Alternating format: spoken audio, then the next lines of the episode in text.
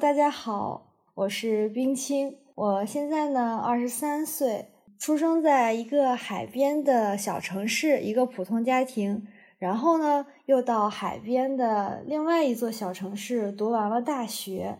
但是我没有想到的是，我来到了大山里面，真的成为了一名支教老师。其实，当支教老师一直是我的梦想。但是，当我真正的走到大山里面，真正的近距离的看这么多山的时候，还是有一些惊讶的。我现在处在的位置是山西省大同市的一个小村子里。这个村子呢，差不多是离县城最远的村子。从村子到县城需要坐中巴车，要将近两个小时的时间。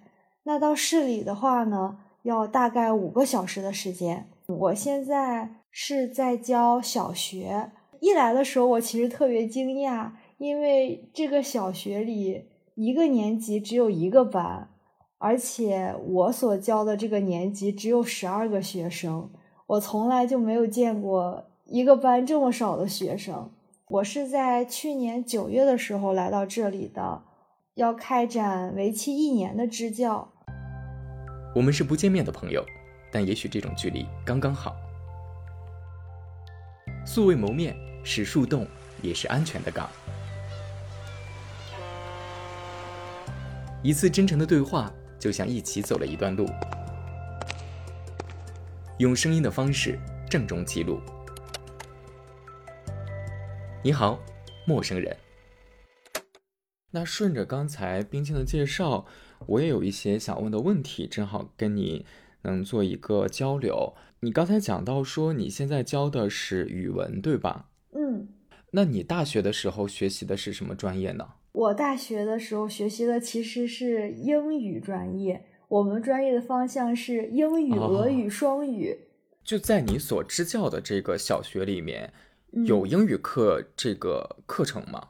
有的。从三年级开始就已经有英语课程了。那当时你既然是英语专业的，为什么你没有去教英语，反而现在来教语文了呢？嗯，其实我是特别希望我教的科目能跟我所学的科目相关联的。但是呢，其实我们是来支教的嘛，肯定是这里需要什么，我们就来帮助什么。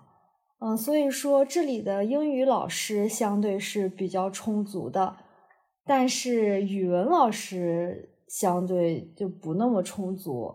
而且当时还有一个小小的插曲，因为我们是九年制的学校，小学和初中都在一所学校里面的。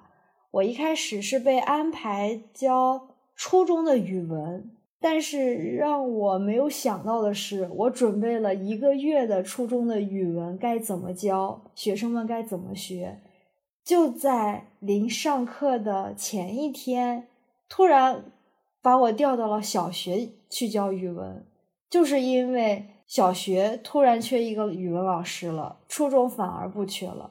哎，当时内心的感觉虽然会有落差。不过，真的像我是一块砖，哪里需要哪里搬。那如果提前一天才告诉你说你要转教小学语文课去了，你第二天就是已经要去小学上课了吗？呃，是的，因为九月一号开学嘛，是在八月三十一号会有学校的开会，在开会之后，校长才告诉我需要让我去教小学。当时我还没有拿到教材，在开完会之后，我得知了这个消息，我拿到了这个教材。第二天我就开始教一个相当于是全新的课程了。嗯，那你当天晚上重新备课？是的，重新备课。我想问一下，你们在选择教什么专业？这个从正常的流程上来讲，是你在报名支教的时候就。再挑选了，还是说我先要报名成功了，然后确定了一些什么信息之后，我才进入到了我在挑选我适合教什么的这一个程序当中。我们在报名的时候是不会去挑选课程的，但是我现在不太确定选拔我们的人会不会参考我们所学的专业？但是当我们在分配服务地的时候，嗯，我们是会有一些提前的了解的，嗯，就包括跟往届的来支教的这些前辈们进行一些沟通，了解一下这个学校它主要是缺什么老师，进行填报。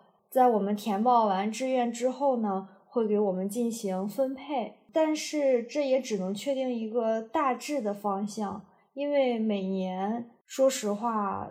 缺的科目的老师是不一样的，这边的老师流动变通比较多，可能我今天这个老师还在呢，第二天突然他就被调走了，或者这个老师今天还在呢，啊，突然第二天他又生病了，就一请就一两个月的假都需要我们去带，所以是这样的情况。嗯，那会不会有一些过去的支教的这些老师？他们甚至于要带不同的门类的，都是很有可能的，会不会？这个真的是太正常不过了。嗯，就像我们这个服务地，嗯，现在是有四个支教的老师，其中有两个老师是一边教着初中的主科，一边教着小学的副科。我在上一个学期是一直在教小学的语文。但是因为中间初中的一个老师请假了，我就又要去教初中的课程。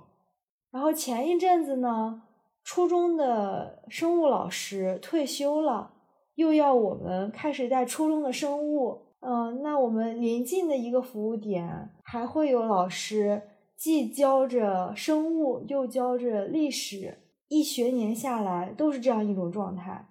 那在你们正常的这个课表当中，你们上课的时段大概一天几节课，每节课多长时间？我只教一门课的话，一个老师大概他的这种教学的节奏是怎样的呢？就拿我举例吧，但是小学的课程的类别比较少嘛，而且主课又占了大部分，所以相对来说课程稍微偏多一些。如果是我。只教小学的语文的话，课时量跟初中的语文加上小学的科学，跟这两科加起来是差不多的。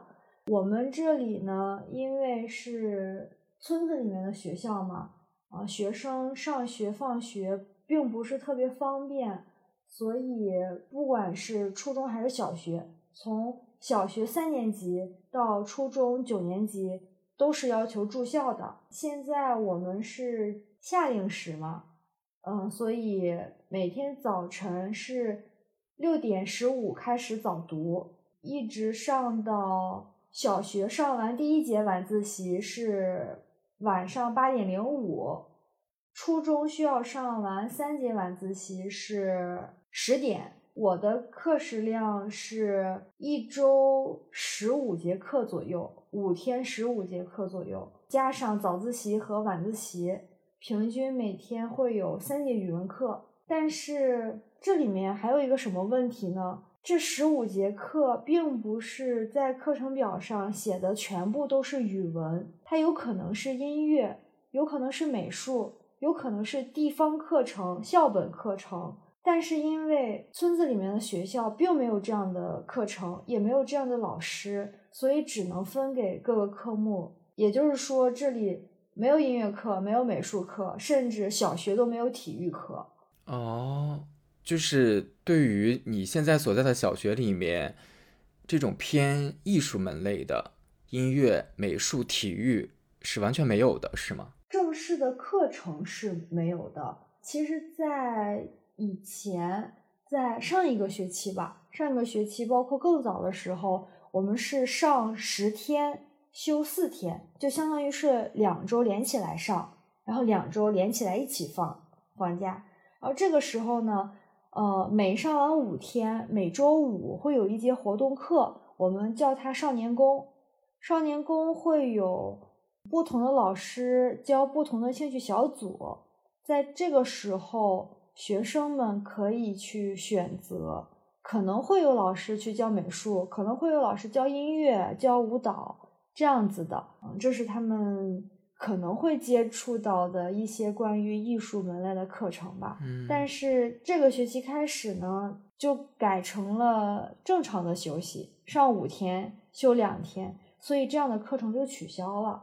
如果说能上这样艺术类的课程的话，也就是老师们自愿的去给学生们加一加这样的课。像我有的时候会给他们上上音乐，教他们唱唱歌，或者是带他们一起跳跳舞。之前学校选择用上十天休四天这样的节奏，这个是出于什么考虑呢？为什么会选择这样的节奏来上课？也是出于学生和老师有的离家比较远吧。哦，有些嗯住在其他的村子里面的学生，他们要坐班车上下学，就像我刚刚说的，去县城里坐车就要两个小时。然后还有一些老师，他们家是在市里的，或者是在县城的。嗯，如果说上五天休两天的话，老师基本上是不可能回家的。嗯，再有一种因素是，这里的学生很多是留守儿童，父母外出打工，家里面主要是老人，或者是父母只有一方在家里。如果在学校的话，可能老师们会看管着一些。到了家里，可能就不知道怎么玩了。你刚才讲到说，你现在所在的，因为毕竟是一个像小村子一样的地方，所以人其实相对来讲就是少的嘛。那在你们这个学校里面，老师一共大概有多少位？这其中支教老师大概有多少位？这个你大概了解吗？这个我还真没算过。支教老师现在是有四个。其他老师的话能有三十来个，嗯，我们这个学校是九年制学校，一到九年级都在这个学校里面，但是一二年级是不住校的，三到九年级是住校的，而且每个年级一到九年级都只有一个班，小学的人数会比较少，最多的一个班十五个人。最少的一个班好像只有六七个人，初中一个班三十多人。嗯，哎，为什么这个到初中就翻了一倍呢？有什么说法？好像是管辖的区域不同，小学是每个村子一个小学，初中是每个乡一个初中。哦，你所在的这个村子应该还算是方圆就是一定的程度的这个。地方里面还算是大一点的地方呢，所以也会有初中的这个配置，对吧？可能甚至于会有一些外面的人来你们这块上初中。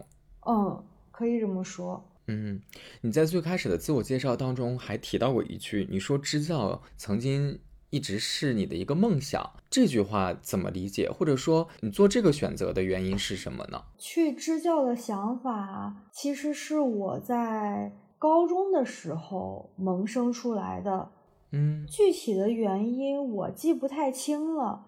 但是那个时候一门心思的，以后就想去支教。但是那个时候的目的地是新疆和西藏，我会说，我以后一定要去援藏，一定要去援疆。虽然没有去援藏，没有去援疆，不过也相当于是梦想实现了一大部分吧。嗯，而且。我会觉得来这样的地方就是需要我的地方，虽然不一定是需要我，不一定是需要我这个人，但是是需要我们这一类人的，是需要我们这一类人来到这里的话，这一类人里面为什么不能有我呢？就是说，嗯，去支教可能是一件比较苦、比较累的事情。那受苦受累的人为什么就不能是我呢？当时会有这样一种想法，再加上当时会有一些叛逆。我是从小一直都在城市里面长大的，所以说到村子里面生活，对我来说像是一种完全不同的生活。我很想去体验一下跟我原本不一样的生活会是什么样子的，所以也会有这样的原因在里面吧。我在大学的时候就一直在做一些关于支教有关的事情，大学四年一直都在做，包括一些短期的支教，包括对于支教的一种调研，包括。在疫情期间，线上的网络的一种支教，嗯，正是由于无意中或者是说自发的这样一些经历吧，也逐渐让我具备了能够来支教的可能性和能够来支教的一种能力。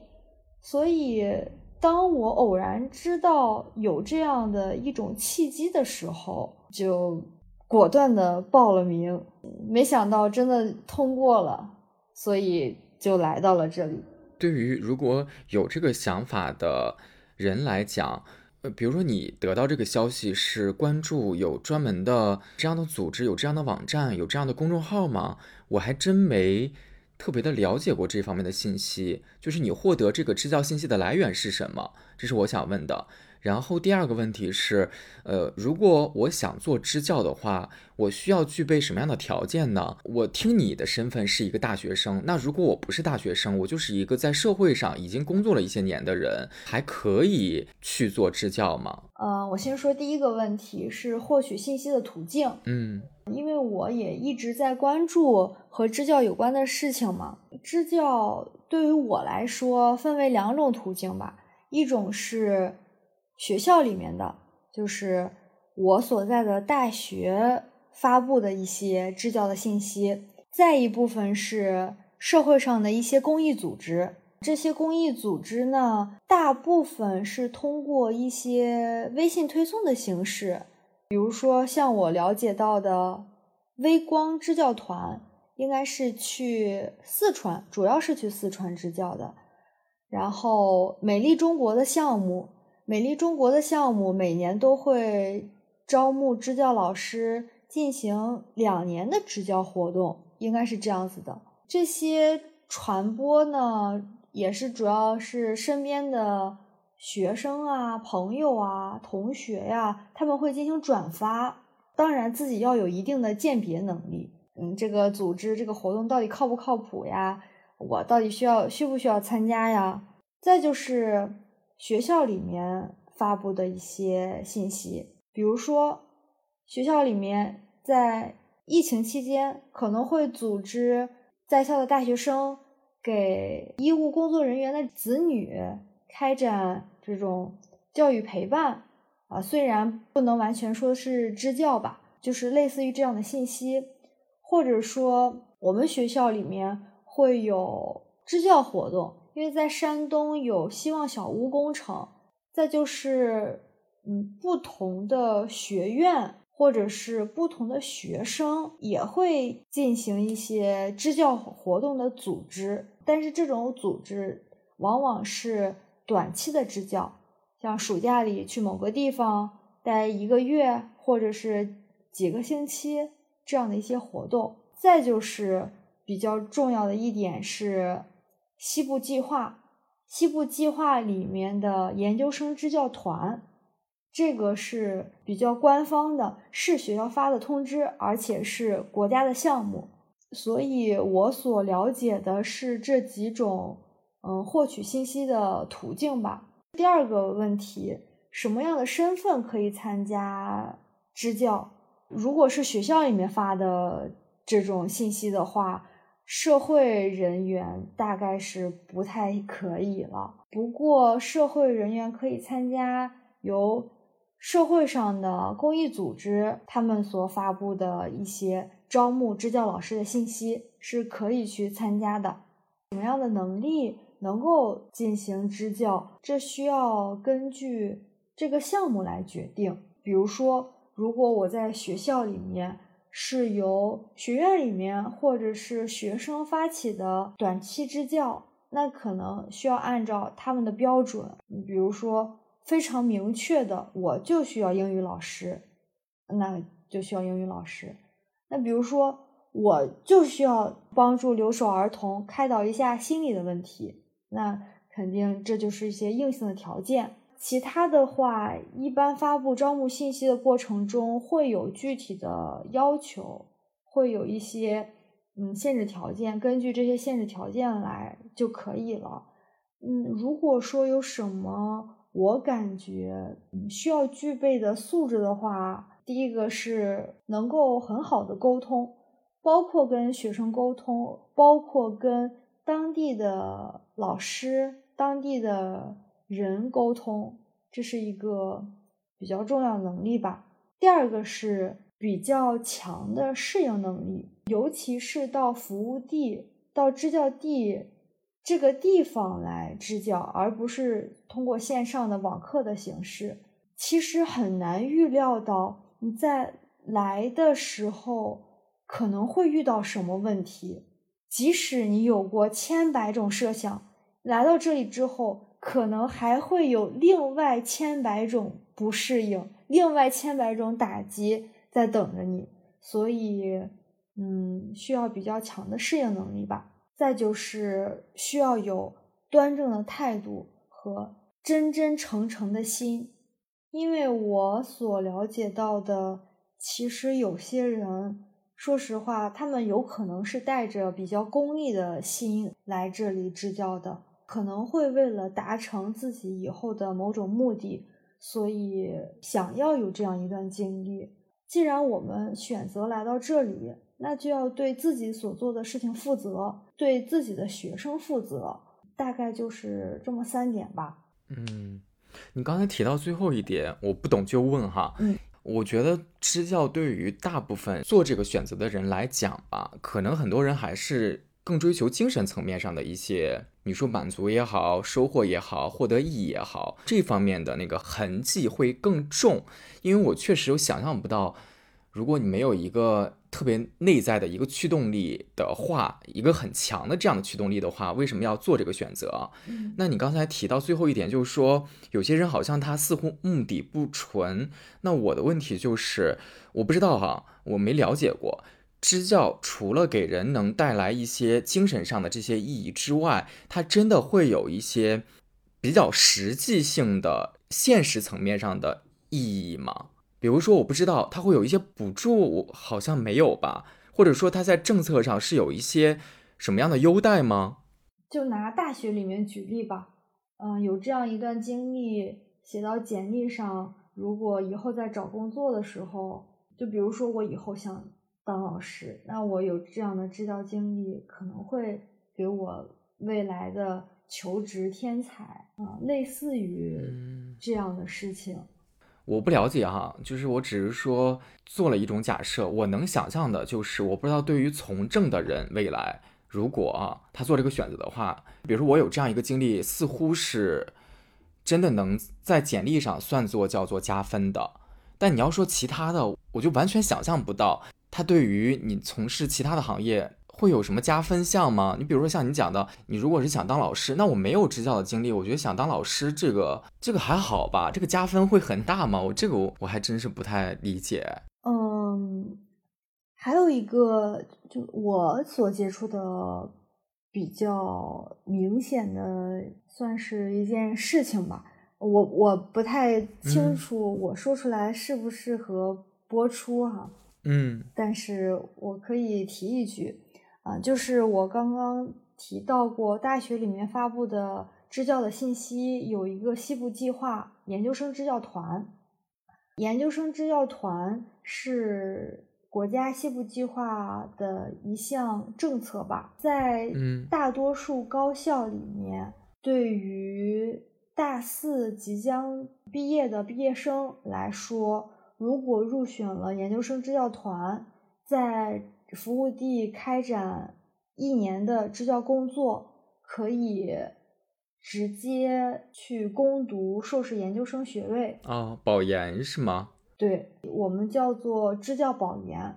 如果在这样的范围里面说的话，可能会有这样的例子存在吧。而且我感觉对于这件事情，很多人的想法它是不一样的。在我看来，这种保研像是你在参加了一年支教之后给你的奖励，但是会有人觉得我去支教像是一种代价，是我去保研的一种代价。嗯，对于后面这种想法，我认为是不太可取的。同意。接下来我想要问的问题是。因为冰清有提到说，你的成长经历、你的上学其实都是在海边的城市。那你现在支教的地方是在一个大山里，嗯，所以自然环境的这个不同，我相信就已经决定着你需要去调整跟适应的地方是很多的。嗯，那你在最开始去的时候，呃，你不习惯的地方都有哪些呢？最主要的是饮食。嗯，我。甚至说，一提到饮食，我现在都在出冷汗。是给你的阴影很大，是吗？确实给我的阴影很大。我以前是几乎没有忌口的，而且我在大学其中一年是在俄罗斯学习的，是有一年的出国经历的。因为那边比较冷嘛，也没有什么蔬菜。大部分的菜都是土豆啊、胡萝卜呀、圆白菜呀，所以差不多是每天变着花样的吃土豆吧。但是 那个时候没觉得有什么，就吃了一年还好啊。但是当我来到了这里，嗯，这里是山区，也没有什么蔬菜，吃的菜也是土豆、胡萝卜、圆圆白菜。可是呢，嗯。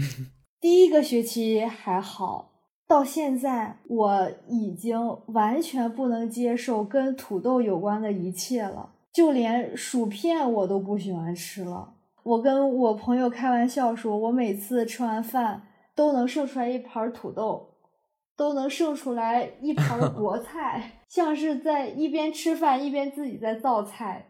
这里的饮食每天必不可少的就是土豆。嗯，早晨的话呢，可能会吃圆白菜比较多。中午一般是土豆炖角瓜炖豆腐，或者是土豆炖白菜炖圆白菜炖蘑菇炖豆腐。这两种中午的炖菜是轮换着来的，隔一天嗯一次，隔一天一次。晚上。有可能是白菜，也有可能是土豆丝炒胡萝卜丝炒豆芽，有的时候会加上芹菜和木耳，就是这样。乍一听感觉还行，感觉种类好像也还挺丰富的。不过这可是每天每天都是这样吃。菜不会有什么花样的变化的。我们在这里一年其实也还好，不过想一想，这里的老师如果十几年、二十几年一直这样吃的话，可能还真的受不了。再加上学生，如果从小学一直上到九年级，在这里待九年，每天都是这样吃饭，我真的觉得这里的学生会营养不良。不过好像是有学生的营养计划，他们每天会有一盒牛奶哦。我们这里也会吃肉，每五天吃一次肉，每五天有一顿中午饭是土豆炖肉吃，其他的时间都是菜。这是我一个最不习惯的地方。除了种类之外，它都是一个味道，这些菜全都是一个味道的，就是大锅菜。嗯，对，大锅菜，嗯，这是最不习惯的一个地方。如果要是周末的话，还会有人给你们做饭吗？不会的。放假的话怎么解决呢？上一个学期是上十天课，休息四天，这个时候我们一般会自己煮一点菜，买个小锅，买个炒锅，煮一点菜，或者是到。比较近的小饭店里去吃一点。嗯，哦，还有一点不太适应的地方，呃，正好正好提到了，在冬天的时候，不仅放假没有人给我们做饭，而且放假还不会供暖。我们这个学校是一个单独的暖气管道，嗯、有一个专门的锅炉房嗯来烧暖气。一到放四天的时候，真的特别特别的冷。我本身就很怕冷，因为我是在北方长大的嘛，家里啊、学校里面都有暖气，都很暖和。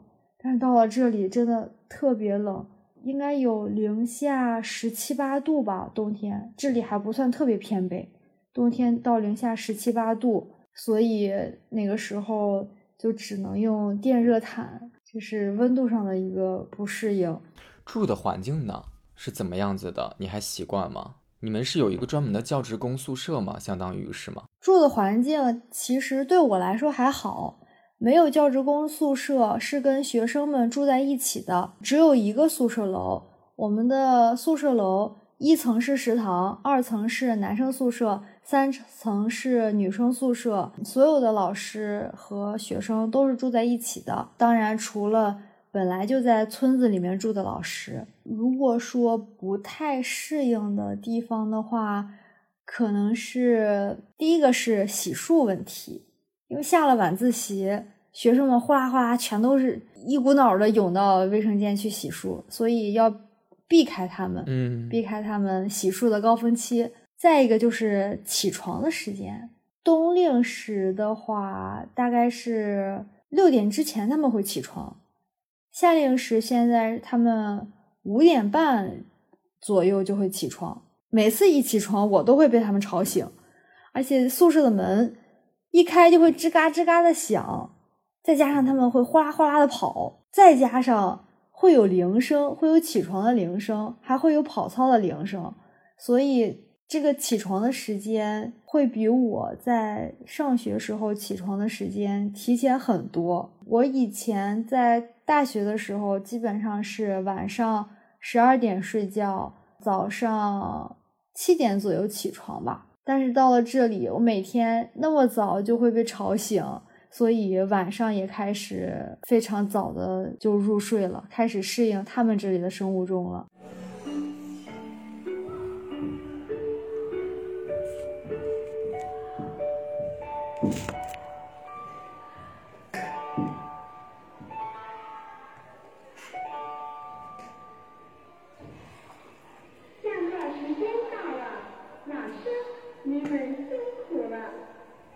我来这里发现，真的是在我生活的世界之外，还有另外一个完全不一样的世界，很奇妙，从来都没有体验过这种生活。我想问一下，在你现在所支教的这个地方的环境是怎样的？这个环境可以包括两方面，一方面是它的自然环境是怎样子的，另一方面是它的经济情况大概是怎么样的一个水平。哦、我以为你会说自然环境和人文环境。你也可以再加一个人文环境，因为我觉得人文环境应该是可以单独拎出来，可延展的部分可能会特别多。之后单独的有一部分可以就聊聊人，呃，自然环境，小山村嘛，首先是山特别多。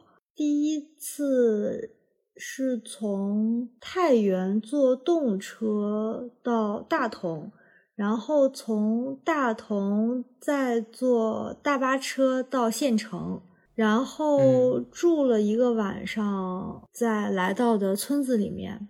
其实从太原到大同坐动车的过程中，就能感受到有山，而且车速会变慢，信号也会变弱。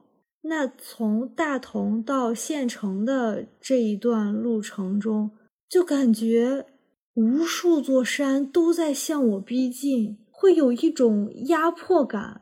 我真的是除了去啊、风景区爬山以外，第一次见到这么多的山，第一次见到这么多的山向我压过来，压倒性的这样的感觉是第一次有。所以在一路上，虽然天已经黑了，我一直在不停的拍照、拍照、拍照。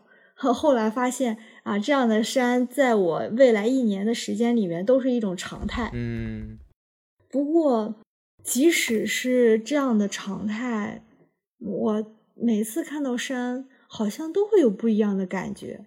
每次看到山，都还是忍不住的想去拍一拍它，因为它很好看，因为它会有一种怎么说呢，像大自然迷人的感觉吧，很奇妙。嗯而且以前住在海边嘛，想看日落的时候，好像太阳马上要到地平线了，我还能跑出去看个日落啊，六点多我还能去看个日落。但是现在呢，可能四点多，我往那儿一看，太阳已经到山底下了，我已经看不到它了。啊，那那个时候就会变得很黑吗？嗯，倒不会变得很黑，但是会看不到太阳，因为这里的哦，全都被山挡住了。再就是整体上的自然环境，我经常会冒出来的一个想法是，这里真的太美了，我真的像是生活在世外桃源一样。我以前自己出去散步的时候，我会喜欢戴着耳机听书，或者是啊听播客，但是当我在这里到村子里面走的时候，散步的时候，我会把耳机摘掉。这个时候，我已经不忍心让我的耳朵被这些电子产品占据着了。我非常喜欢水流声、风吹树叶的沙沙声，还有鸟叫声，各种各样的鸟叫声。有的时候还有地上的鸡，还有鹅叫，还有它们刨土的那种声音。有的时候还会有村子里面的老人，村子里面的小孩，就各种各样的声音混杂在一起。对我来说，真的是一件非常非常享受的事情。现在，当我有时候情绪低落啦、心情不好的时候，我会愿意到村子里面去走一走，会嗯感觉非常的放松。这是我大概的一个对于自然的感受吧。再就是有一次突然冒出的念头，是在去年的九月初，我刚来的时候，嗯。有一次过周末和嗯学生们一起出去玩儿，在村子下面有一条小河，在河的旁边是一条不太宽的路，路旁边都是非常非常高大的杨树，真的像是一抬头，树就跟天连接起来的一样。因为是九月，风吹过的时候会有树叶哗哗的伴着风飘过。在我看那条路的一瞬间，恰好有一位老人，他背着锄头，身体略微有点驼背，非常慢的向前走。我能看到他的背影，那一瞬间给我的感觉是我在看宫崎骏的漫画。真的特别特别美。现在我闭上眼睛，脑子里还是这样的画面，真的非常的陶醉，那边植被也会特别的多吗？会很多。还有一件小事是，我们这里有一个老师，他特别喜欢游泳。有一次带我们去到一个可以说是山沟沟里吧，那里真的没有信号，在那里，在那里待了。三四个小时，完全是没信号的状态，真的是与世隔绝。嗯，那里那边有一条河是比较深的，他就下去游泳了。他一边游泳一边浮上来跟我们说：“你们快下来呀，这里的水真甜！你们快下来看呀，这里的水都能一眼望到底。”嗯嗯，呃，而且秋天还会有萤火虫。我第一次见到真的萤火虫是在这里见到的。哦，嗯，哎，你刚才提到了网络，我先插问一句，在你现在所在那个学校，网络信号如何呀？会夸张到说有些时候可能会真的接收不到手机讯号吗？会有这样的情况吗？这个学校是很少出现这种情况的，但是哦会有网络信号不太好，也分地方吧。就比如说我现在在的教室里网络还好，但是宿舍楼前面信号就不太好。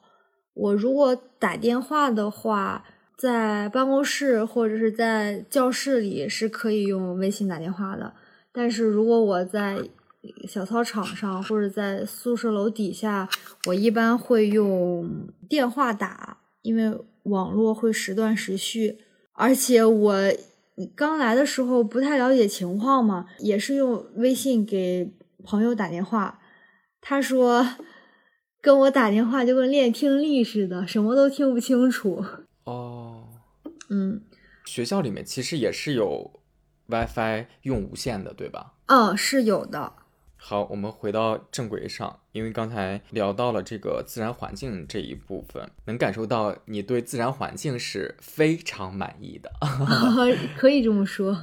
嗯，那现在的你支教的这个地方，它经济状况怎么样呢？嗯，经济状况我不是特别的了解，但是，嗯，也是有一件事情我感触比较深吧。去年的九月份，我给学生看了一些我手机里面存的图片，然后其中有一张图片呢是奥利奥，就是我们吃的那种奥利奥饼干。饼干嗯、有一嗯个学生就说：“啊，老师，奥利奥。”我说：“你们喜欢吃这个吗？”他说：“嗯，我们喜欢吃啊，但是它太贵了，我们一般都不买。”那个时候，我我会在想，可能对于我来说，这样的东西挺正常的，就是平时吃的小零食嘛。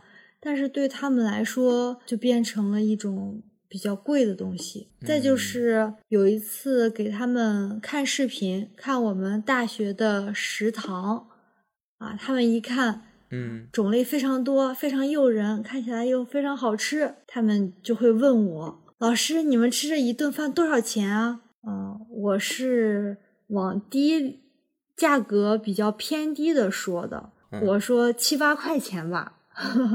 我吃饭一般十块钱左右吧，哦，我就跟他们说七八块钱吧，然后他们就开始算啊，一顿饭就七八块钱，这么贵，那一天三顿饭饭下来就要二十多块钱，一周就要多少多少钱，然后一个月、一年都要多少多少钱啊，好贵呀、他们就会会这样子。还有一个学生，他其实是属于家庭经济条件不太好的。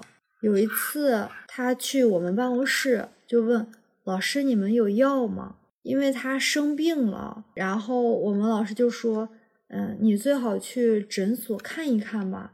就是像这样的药，我们也不敢给你乱吃，万一有什么问题呀、是吧？”他当时非常小声说了一句话，我没有听清楚。后来他又说了一遍，就加上他的口型，说的是“我没有钱”。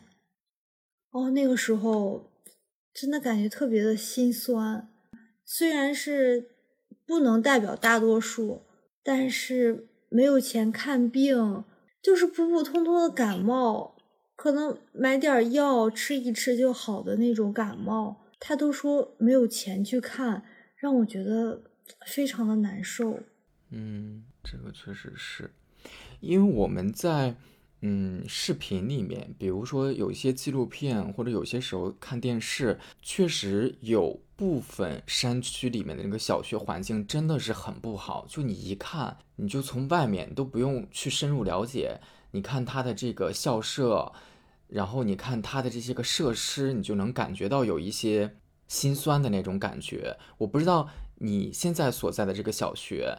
当你第一次进到这里面的时候，就从它的这个环境呀、设施呀，就从外观的这些个东西，给你的第一印象是怎么样子的？我第一次进这个学校的时候，感觉其实还好，嗯，可能有两方面的原因吧。第一方面是我自己的心理预期，我在来之前已经做好了万全的准备，嗯，就是说什么样的条件我都能接受，所以来这里发现这里的硬件设施没有我想象中的那么糟糕。第二方面是它确实看起来并没有那么糟糕。每一个教室里面都会有多媒体，这个是我没想到的，而且有专门的美术教室，这个也是我没有想到的。但是后来发现一个什么问题呢？这个多媒体它用不了啊，它坏掉了，但是没有人来修它，我不知道为什么没有人来修。嗯，就是看起来不是那么的糟糕。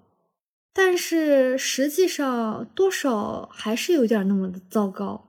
再就是这里的操场比较小啊，甚至说都不能算得上是操场，就是一块水泥地画上了椭圆形的跑道，这是硬件上的。我想问一下，疫情对于你现在所在的那个小的地方，哪怕就是在学校范围之内，给你们带来的影响有什么呢？我个人感觉，对我们学校教学来说，影响不是特别大，因为我们本来就在村子里嘛，而且学生可以说几乎是全部了，都是村子里面的人。嗯，再加上这个地方这么偏远，很少会有外面的人进来，所以可以说从我来到。到现在这里没有过确诊，所以对于我们教学的影响来说，并不是很大。嗯，唯一有一点点影响的一次是在半个月之前，因为山西快递的疫情比较严重，当时有很多取快递的人都要居家隔离，所以嗯，临时比较紧急的停课了。不过也还好，只停了一天，到第二天就恢复正常的教学了。嗯，好像是说一开始停课是要改成上网课，但是上网课对于这里的人来说不太现实。嗯，村子里面嘛，一家有可能好几个孩子，学习环境不能保证，再加上设备也不能保证。所以，嗯，并不是太严重的话，也就恢复正常上课了。我们接下来可以着重来聊聊刚才咱们提到的人文环境了。你刚才在前面有提到的这一块儿，呃，因为老师最大的一个工作内容，其实你就是面对你的这些个学生，尤其是你现在在小学，这些学生年纪都还比较小，所以我猜想。在跟这些学生相处过程中，应该也会有很多，你说瞬间也好，你说经历也好，肯定还有很多东西是都挺令你觉得挺有感触的，对吧？嗯，就是你也可以讲一讲你跟这些小朋友之间有没有什么故事。我先说让我比较高兴的事情吧。嗯，离我最近的一件事情是在前天下午。那个时候我有点身体不太舒服，当时上课的时候有两个同学在后面闹腾，我就跟他们说：“我现在这么不舒服，你还在闹腾？你试一试我的手多么凉，你就知道我现在有多么难受了。”他就试了一下，我我的手是非常冰凉的。然后另外有两个女生也想试一试，我就跟他们握手。绕了一圈，我回到讲台上，有一个小女孩就说：“老师，我想去上个厕所。”她就呼哧呼哧跑出去上厕所了。过了一会儿，她回来了，拿了一个比较小的暖水袋。老师给，里面是温乎乎的热水。那个时候，我突然反应过来，我不知道她是不是真的去上厕所了，但是她肯定是借着这个机会跑出去。给我灌了一个暖水袋，因为灌热水是在食堂的，食堂在宿舍楼底下，跟教学楼是两个楼。然后那个时候，我会感觉心里特别的温暖啊。虽然他上课跑出去，呃，并不是一件让人提倡的事情。啊。不过那个时候我也没有在讲正课，也也还好。在我上嗯上学的时候，我和老师是会保持一定的距离的。老师是老师，学生是学生。虽然有的时候关系很好，但是真的很难做到老师就像朋友的那种关系。但是这里的学生不是。我九月来之后，第一次放我们这里叫过星期，就呃休息四天的时候叫过星期。第一次过星期的时候，跟他们去捉鱼了，真的是摸鱼。哇，就像是跟朋友一样在玩耍，他们不会嗯，觉得跟老师有什么距离。老师，你过来啊！老师啊，我给你捉一条鱼，然后就找一个瓶子给我放进去。有一个小孩说：“我我拿一条回去养行不行？”另外一个小孩说：“啊，不行，那个是给老师的。”然后过了一会儿又说：“老师，我给你捉一条牛泥鳅啊，嘴瓢了。老师，我捉一条泥鳅给你回去养着。”然后他就给我捉了一条泥鳅。嗯，我说没法养啊，没法养啊，这东西怎么养啊？好活好活，你放那儿给它点水就行啊。结果还真是好活，那个泥鳅真的养了好长好长时间，从九月份一直到前几天吧。前几天是因为意外它去世了。什么意外？啊，是我是我不小心，我当时。把它放到一个盆子里了，放到一个盆子里。我有一次就是像脸盆一样的那种大的盆子吗？啊，对，像脸盆一样大的盆子。嗯，甚至说我从来都没有给它换过水，它都能一直活着。我生命力顽强。是，确实是这样子的。啊，有一天早上我在倒酸奶，我在想，哎，这个酸奶不会一会儿翻了，嗯，掉到那个盆子里去吧？结果它真的翻了，我我当时没有在意，我只是把那个装酸奶的瓶子给洗了洗，结果没有想到第二天发现那个泥鳅死了。啊，这个泥鳅喝了酸奶，然后不幸去世了吗？哦，我感觉是这样的。天呐，晒的，太晒的了，真的是。哎，我我想问一个细节啊，嗯，你教的是几年级啊？啊，六年级。你班的学生呢，大概基本上也都十三四岁的样子了，是吧？嗯，差不多。正常七岁的时候上一年级。呃，我们再回来，刚才讲到你，你觉得好像你跟嗯小朋友跟你的学生之间关系，跟好像我们过往的，包括你自己经历的这些师生之间的关系，似乎有点不太一样。嗯，因为你教的是语文嘛，所以我还有一个 蛮好奇的问题，就是。语文老师会不会一定是有一门课在聊到写作文的这个事情，对不对？嗯，是的。我想问你的就是，请问冰清老师，你有没有一节课留的作文的作业题目就是我的理想啊？会有，前一段时间刚写了我的理想，就是这么巧，对吗？天下的语文老师，你看摸清了你们的套路。我想问问，在你留这次作业，呃，你的学生十二个对吗？你们班？嗯，是的。那你的这十二个学生给你反馈的这个作文，这个会有让你触动的部分吗？在这次作文里面，他们的理想有宇航员，有医生，嗯，有老师，这是写的比较多的。其实对我来说，触动还算正常，嗯，不过宇航员嘛，因为啊，最近我们国家这个航天的发展，他们也会了解到一些啊新新闻、一些信息。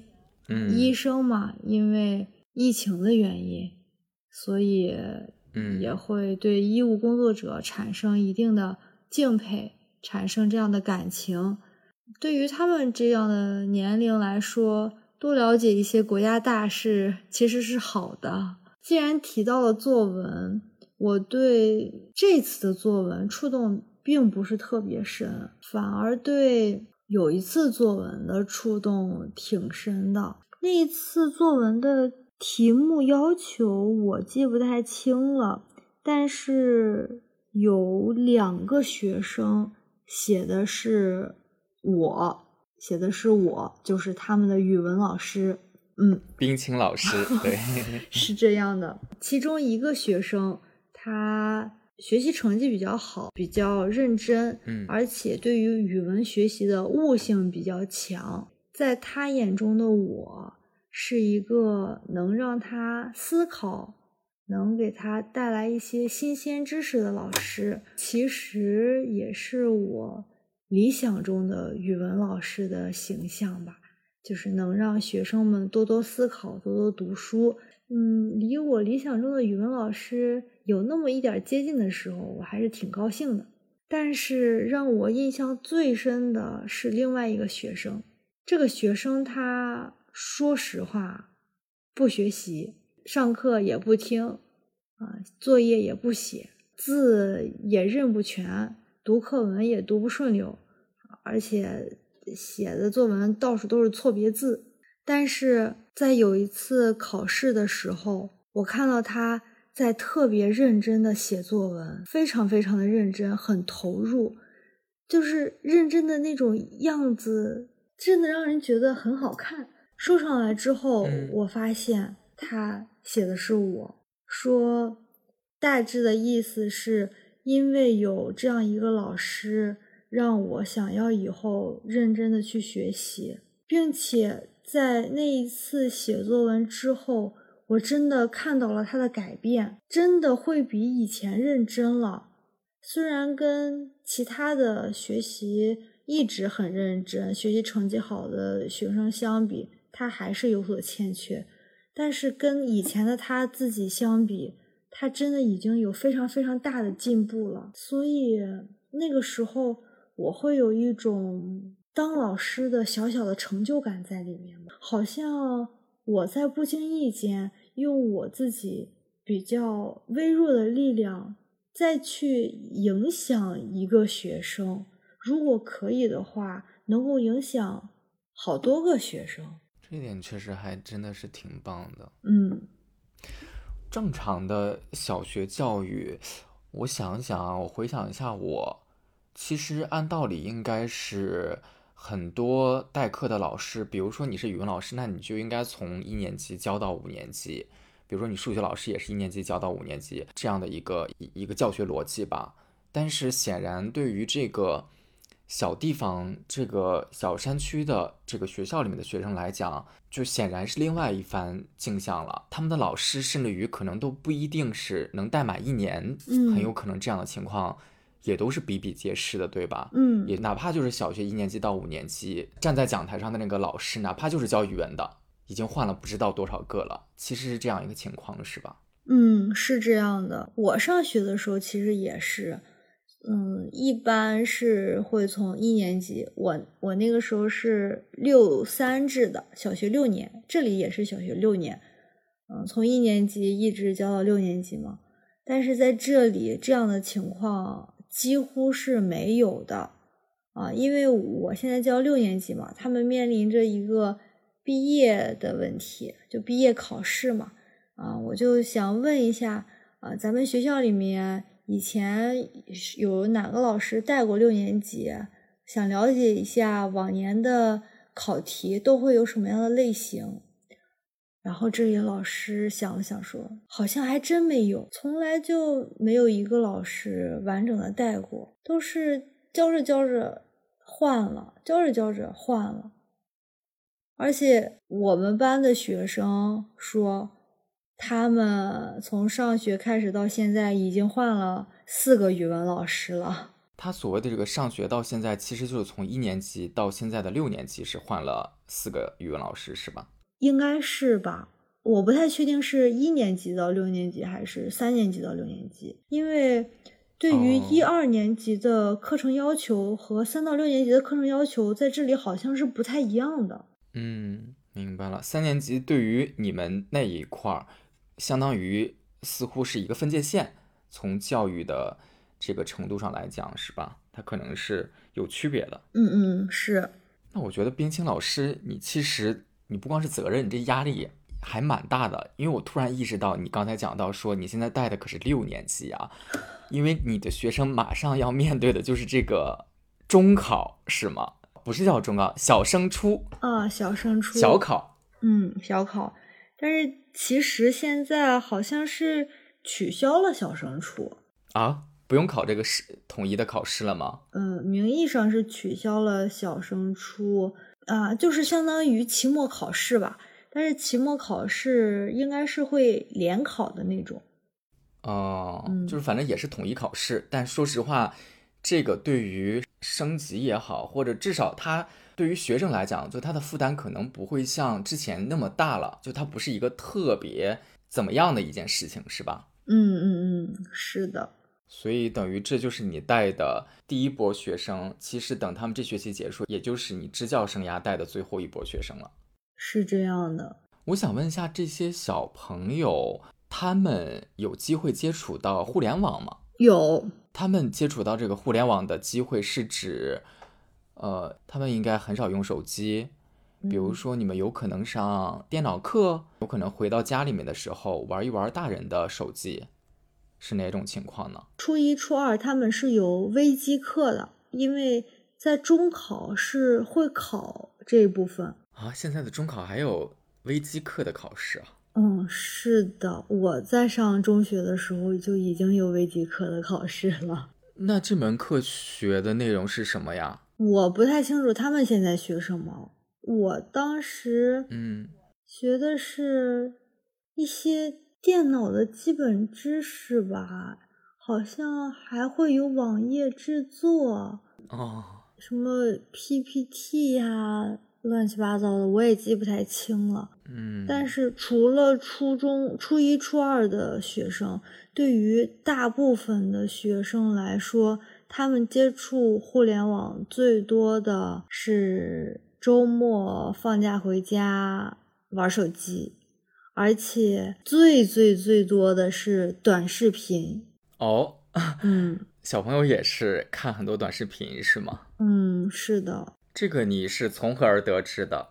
他们在日常生活当中，你听到过他们交流这些内容是吗？一个是上个学期我们去家访了一部分学生，嗯，在家访的过程中就发现他们玩短视频玩的挺严重的。再就是在学校里面，他们会问我有没有快手的账号。他们玩快手玩的比较多，几乎每个学生都有快手的账号。就稍大一点的学生啊，小一点的小学生可能没有，呃，初中生有的比较多。嗯，而且会发布一些自己的视频啊。你看到过他们拍的东西吗？哦，看到过个别的小女生的自拍啊，比较臭美的东西。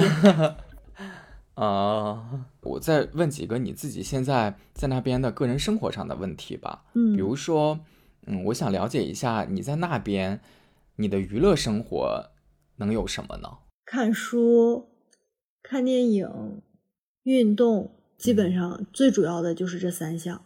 嗯，那现在距离你这段支教时间结束还有一个多月的时间，你现在是什么心情？此时此刻其实还好，不过前一段时间嘛，有的时候，说实话，我会觉得这里的条件很苦，我会非常非常的想家，也很想结束了之后去哪里玩啊。有一天呢，我就在跟我爸妈打电话，打电话的时候，我我说我计划着等我支教结束了，我要去哪里哪里玩儿我要好好去玩一趟。非常巧的是。在那一天晚上，我做了一个梦，可能就是日有所思夜有所梦哈。但是我梦到的不是我支教结束之后我去哪里玩很开心，我梦到的是在支教结束我要走的那一天，我非常的舍不得，我抱着一个学生嚎啕大哭，甚至那天晚上我哭醒了。好像这种不舍是存在于我的潜意识里面的，甚至说，虽然这里的食堂不好吃，而且每个菜都一个味道，我还是会觉得，在我离开之后，我会想念这里食堂的饭菜。可能我走了之后，我也就再也吃不到这样味道的饭菜了。我很喜欢张爱玲说的一句话，她说：“回忆若是有气味的话，像是樟脑的香，甜而稳妥，像是忘记了的忧愁。”所以很多事情再回想起来，嗯，当时的苦。真的像是甜而忧愁，有那么一点儿忧愁，但是又有那么一些甜蜜在里面，很奇妙的感受。嗯，那在支教结束之后，你现在有做计划了吗？你会想要做什么，或者想去哪个城市？会继续去读书读研，是本校。所以支教结束之后，冰清的。人生轨迹是重新进入到学校当中，那你想没想过，你之后研究生在毕业之后呢？你未来对于自己职业规划这块儿，你现在有明确的想法吗？是想当老师吗？初步计划的是考公或者是考选调。选调是什么呀？相当于是在基层锻炼几年的公务员吧。哦，嗯，你不会选择说。重新进到学校，可能这个学校不一定是小学，有可能初中、高中，甚至于大学，当一个老师其实不是你的职业理想。来支教之前，我会把当老师作为首选，而且我也考出了教师资格证，把考公当做我的第二选择。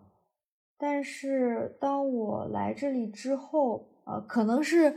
跟教的学生也有关系啊，教的这个小学生也有关系。我有时候会觉得我并不是特别的适合教书。其实这一年也是我自己一个不断探索的过程吧，就在探索我到底未来会适合做一个什么样的工作，做什么样的事情。嗯，说实话，我。非常非常的热爱教育事业，但是我的这种能力和性格好像又有那么一点不合适，所以我会把当老师作为我的第二选择，所以把考公作为我的第一选择。但是即使是考公的话呢，我也有可能会进跟教育比较相关的一些教育系统，嗯，教育系统里面。希望你在最后的这一段很短暂的支教生涯了，还是要好好的去感受。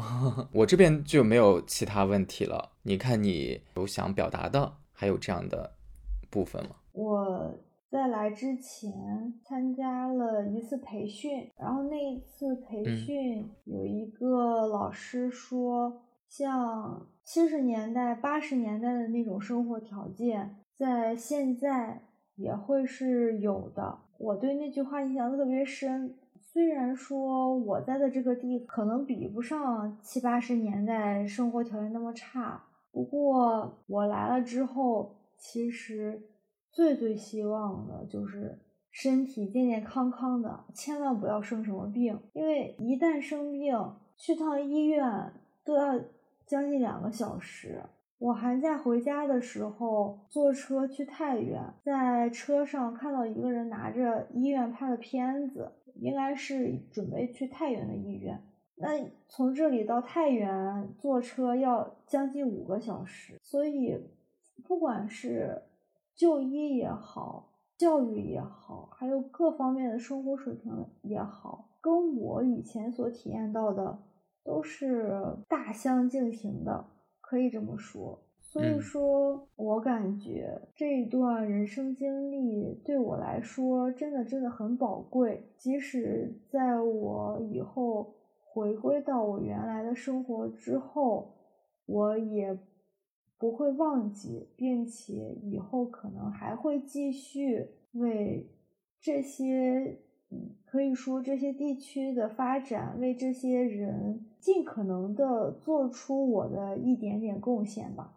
还有一件事情，嗯，也算是我在大学里面做的一件事情吧。当时有一个北京的导演到我们学校去做活动，然后做活动有一项是可以写下你新年的愿望，在元旦的那一天，只要是价格在四百九十九元之内的，你要想送给别人的什么礼物，都可以满足。我当时写的是，我想给一个地区的基金会捐四百九十九块钱，然后这个愿望实现了。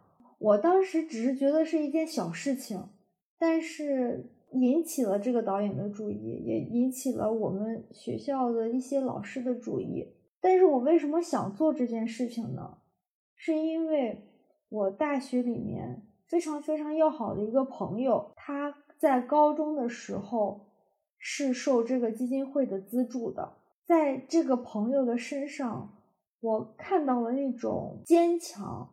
那种自强，那种虽然很苦很累，但是也从来都没有说放弃这样一种精神，这样一种品质在里面吧，所以非常的感染我。这也会想让我去做一些事情，虽然有的时候这种事情在我们看来真的很渺小，不过。五百块钱呀，对于这里的学生来说，可能就将近是一年的饭钱。